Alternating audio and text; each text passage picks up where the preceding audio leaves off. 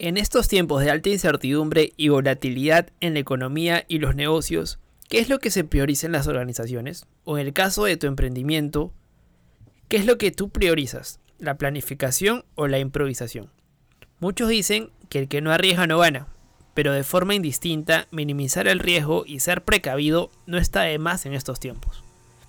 A la planificación se le atribuye lo cuadriculado, el poco riesgo y también la poca acción mientras que a la improvisación se le atribuye el desorden, el alto riesgo y también apelar a la suerte. Sin embargo, las empresas que saben aprovechar ambas técnicas en un mismo proyecto pueden sacar más ventaja a sus competidores. E incluso podemos decir que la improvisación se planifica. Y con respecto al desarrollo profesional, ¿cómo lo haces? ¿Sueles planificar o prefieres improvisar? En este episodio hablamos de la importancia de ambos de ejemplos como la gran empresa lo ve y los casos en que la planificación se prioriza y la improvisación también puede planificarse. Así que sin hacerla más larga, entramos de lleno al episodio. Mi nombre es Renzo Izquierdo y bienvenidos al podcast de Resiliente. Empezamos. Bienvenido a Resiliente, el podcast donde hablamos de tecnología, negocios y cultura digital. Además, te damos a conocer las mejores técnicas, habilidades, tips y herramientas que podrás aprovechar y aplicarlas en tu camino emprendedor. Así que prepárate para escucharnos y lee los beneficios después. Y ahora, su anfitrión y creador de este podcast, Renzo Izquierdo.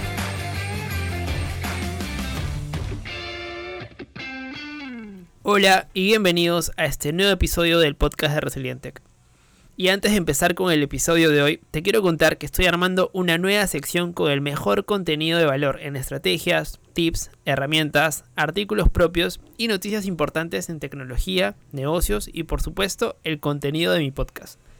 Todos los miércoles serán 5 triggers o disparadores con el mejor contenido de valor directo a tu correo para que simplemente te mantengas actualizado y no tengas que estar buscando distintas fuentes por cualquier otro lado o que te distraigan y que te pueda quitar mucho tiempo. Simplemente para que no dejes de mantenerte enfocado.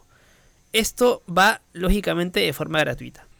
Así que no dejes de aprovechar esta oportunidad e ingresa ya a resilientec.com slash suscríbete, me dejas tu nombre, tu correo y estarás dentro. O si no también me escribes al Instagram, a la cuenta de mi podcast, arroba resilientecpodcast o a mi cuenta personal, arroba Renzo Izquierdo R, indicando que escuchaste la mención y te agregaré a mi lista lo más rápido posible.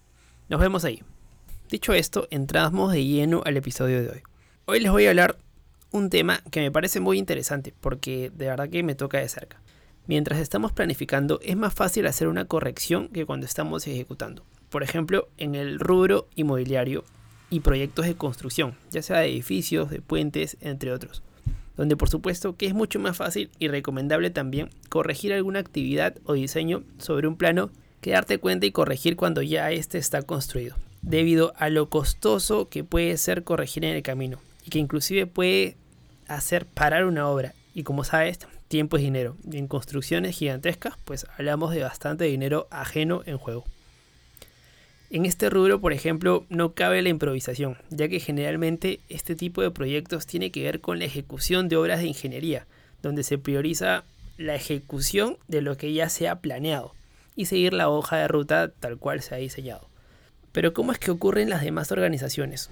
¿Cómo es que está estructurada la planificación desde la gerencia hacia abajo? ¿Y cómo es que se maneja esta improvisación también en este campo? Te comento un poco y vamos de lleno a esto. Los gerentes efectivos entienden cómo es que sus organizaciones organizan las actividades y asignan las tareas a su jefatura y estos a sus respectivos equipos. Algunas organizaciones, por ejemplo, se basan en un modelo de planificación para poder orientar su trabajo, tal cual, de forma macro. Esto produce una estrategia organizacional que los líderes utilizan para alcanzar una posición de mercado deseada en un periodo definido. En una organización estratégica, los gerentes tienen cierta flexibilidad para organizar a, los trabajadores, pero estos deben tener en cuenta el uso de la improvisación para la toma de decisiones. Es ahí donde ocurre la primera tarea de improvisar. Entonces, ¿en qué parte entra la improvisación? La improvisación es algo que todo gerente debe hacer cuando el plan de la empresa ofrece poca orientación para la decisión en cuestión. Esta técnica requiere pensar con los pies bien puestos en la tierra. Puede que les guste este enfoque para la lluvia de ideas en las reuniones de estrategia y para ayudar a los empleados también a solucionar problemas. Pero la improvisación funciona bien si deseas probar sus ideas con un enfoque más flexible, especialmente cuando intentas hacer un hueco nuevo para un nuevo negocio en el mercado, por ejemplo, ya hablando de empresas emergentes o startups. Si como profesionales aprendemos de lo que funciona y de lo que no, tenemos una buena idea de lo que debe intentarse entonces a continuación. Por otro lado, la planificación estratégica es un enfoque ya más formal, que utilizan los tomadores de decisiones para guiar a las empresas. El uso de un enfoque orientado a objetivos es un método típico también de planificación.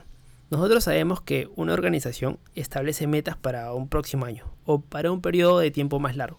Como sabemos, las metas deben ser alcanzables, deben ser medibles y también programadas para que sus líderes puedan usar el porcentaje de metas logradas como un cuadro de mando organizacional o una forma concreta de comprender el diseño de su empresa y también de las personas con las que trabajan con ellos. Ahora, algo muy importante que mencionar es acerca de los límites de improvisación, que creo que es algo que también se debe tener en cuenta de nivel gerencia hacia abajo. Un gran inconveniente de la improvisación es que también se considera reaccionaria. El propietario de un negocio podría decir que una caída repentina en las ventas de un nuevo producto indica que es el momento adecuado para invertir 10 mil dólares, por ejemplo, en anuncios en Facebook o Instagram. Este gasto es reaccionario si no está en tu plan o en tu presupuesto de marketing. Tal decisión podría convertirse en la mejor decisión si estos anuncios producen un aumento de ventas. Pero si el dinero recién gastado no produce más ventas, o ya llegaste a su tope, podrías desear haberle dado más tiempo a tu plan publicitario original para mostrar resultados. Y con esto que acabamos de decir, ¿deberían existir también los límites en la planificación? De todas maneras, ¿no crees? Una organización usa un plan para describir las acciones que tomará para alcanzar sus metas. Un buen plan ofrece una hoja de ruta para que los gerentes y los empleados tomen decisiones durante el año comercial. Sin embargo, este mapa no será útil para tomar decisiones en situaciones inesperadas, incluidos los contratiempos económicos y la alta rotación de empleados. Los gerentes que se apegan estrictamente a un plan pueden perder oportunidades importantes como cuando los empleados, consumidores y los proveedores proponen ideas innovadoras o soluciones a problemas conocidos. Cuando son situaciones o proyectos que también son más cambiantes, es imposible aplicar realmente esta frase porque no podemos prever lo que va a pasar. Y les pongo un ejemplo. Imagínense que tenemos que hacer una presentación a un grupo de personas en una reunión en tu empresa para presentar algún proyecto o resultado de un proyecto. Tú puedes preparar muy bien, prepararte para tu presentación, las diapositivas, el discurso, la información que vas a dar, los papeles, resúmenes, etc. Puedes planificar muy bien cuanto quieras, pero en el momento de la presentación, a lo mejor tu jefe o algún compañero de los participantes que te están escuchando, o el gerente, levanta la mano y te hace una pregunta que no la tienes calculada. ¿Qué podemos hacer ahí? O sea, de toda la preparación se te puede venir abajo. Y como no tengas una cierta agilidad mental o estés acostumbrado para una respuesta, va a ser bien complicado. ¿Me entiendes a lo que me refiero? El problema que se ve en planificación es que el porcentaje de error es muy alto. Es muy probable que nos equivoquemos. Y otro problema complementario es que también se produce el que le llaman parálisis por análisis. Es decir, de tanto planificar, al final jamás pasamos a la acción. Y esto se ve a diario en nuestro día a día, donde corregimos en planificación y al final no paramos de corregir y al final nunca pasamos a la acción o lo dejamos a medias. Lo que siempre digo es que hay que partir de algo. Hay que planificar los primeros pasos normalmente, pero sobre todo cuando no son cosas exactas como los ejemplos anteriores. Hay que ser flexibles, hay que ser bastante flexible. Hay que pensar en los pasos que tienes que dar más adelante, pero en nada más. Porque a más intentemos predecir el futuro, más probabilidades vamos a tener que equivocarnos. Es imposible planificar de 0 a 100. Casi cualquier cosa que podamos imaginar, salvo que sea el caso que, bueno, que habíamos visto anteriormente como en los proyectos de construcción. Por eso lo digo y repito, en sí hay empresas que tienen un plan a largo plazo. Hay situaciones y situaciones, eso sí, pero en general no caigas en esa hiperplanificación, porque al final va a variar. Y esto le pasa a pequeños, le pasa a los grandes, a los micropymes, multinacionales, a los freelancers, profesionales, independientes, a todo el mundo. Siempre dale un espacio a la improvisación en tus decisiones y a la planificación, a los proyectos, sin dejar de ver lo importante y perder el objetivo que tienes enfrente. Así que con esta reflexión espero que la guíes a casa y que estés pensando un poco sobre ello y dar ese toque de improvisación que también es necesario para la toma de decisiones. Porque la improvisación te lleva a salir un poco de la caja, a ver, a tirar ideas, a ver cómo es que funciona y a partir de esas ideas que puedas tomar, también tienen que ser meditadas y tienen que ser planificadas, pero ya vas con respecto a lo que improvisaste en primera instancia. Y es ahí donde también apelamos a la creatividad en donde cogemos tal vez ideas de que no tienen nada que ver y las, excluimos, y las incluimos dentro de nuestro plan y terminan quedando muy bien. Entonces, como conclusión, planificar versus improvisar, yo creo que le damos un 65% a la planificación y un 35% a la improvisación.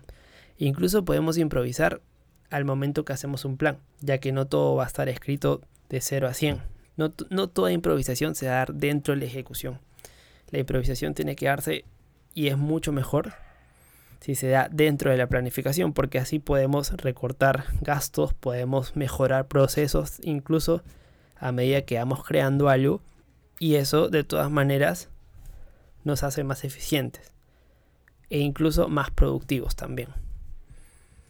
Así que ya sabes, si es que lo estás viendo dentro de tu trabajo, dentro de tu chamba, no tengas miedo en improvisar o saltar una idea de todas maneras hay formas de decirlas. Trata de buscar la, mejor forma en la cual puedas un poco contextualizar lo que quieres decir eh, sin llegar al extremo de decir cualquier cosa que no tenga sentido.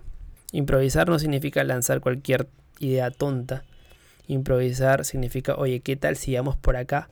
Porque creo que sí se va a poder. No es, oye, ¿qué tal si vamos por acá? Ah, no, no, no, perdón, olvídalo.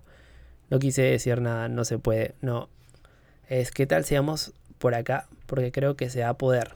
Y mira, aquí es, yo he encontrado esta forma para poder hacerlo. Eso es improvisar, ¿sí? Porque va con un sustento de por medio. A eso me refería. Así que nada, espero que con esta reflexión pequeña que hablamos sobre la improvisación y la planificación, espero que te haya ayudado, sobre todo en el trabajo, y poder comentarlo en la interna con tu jefe, con tus compañeros y poder sacar algo provechoso de esto. Así que no te limites, no te dejes llevar a lo que diga un, un cronograma, lo que diga un Gantt. ¿no? ¿Por qué? Porque hay, siempre hay una mejor forma de hacer lo que se nos presenta. Así que con esto me despido sin antes recordarte que estoy armando una sección muy buena con estrategias, tips, herramientas en tecnología, negocios y por supuesto el contenido de mi podcast. Los miércoles 5 triggers disparadores con el mejor contenido de valor a tu correo. Para que simplemente te, te mantengas actualizado y enfocado con lo último en negocios, el podcast y tecnología por supuesto. Esto va de forma gratuita, así que entra a resilientec.com slash suscríbete, pones tu nombre, tu mail y ya estás dentro.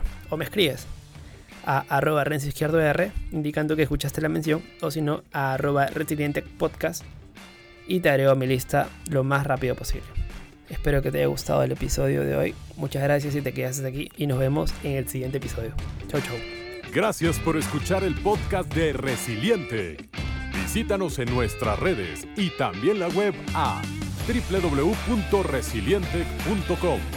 Te esperamos.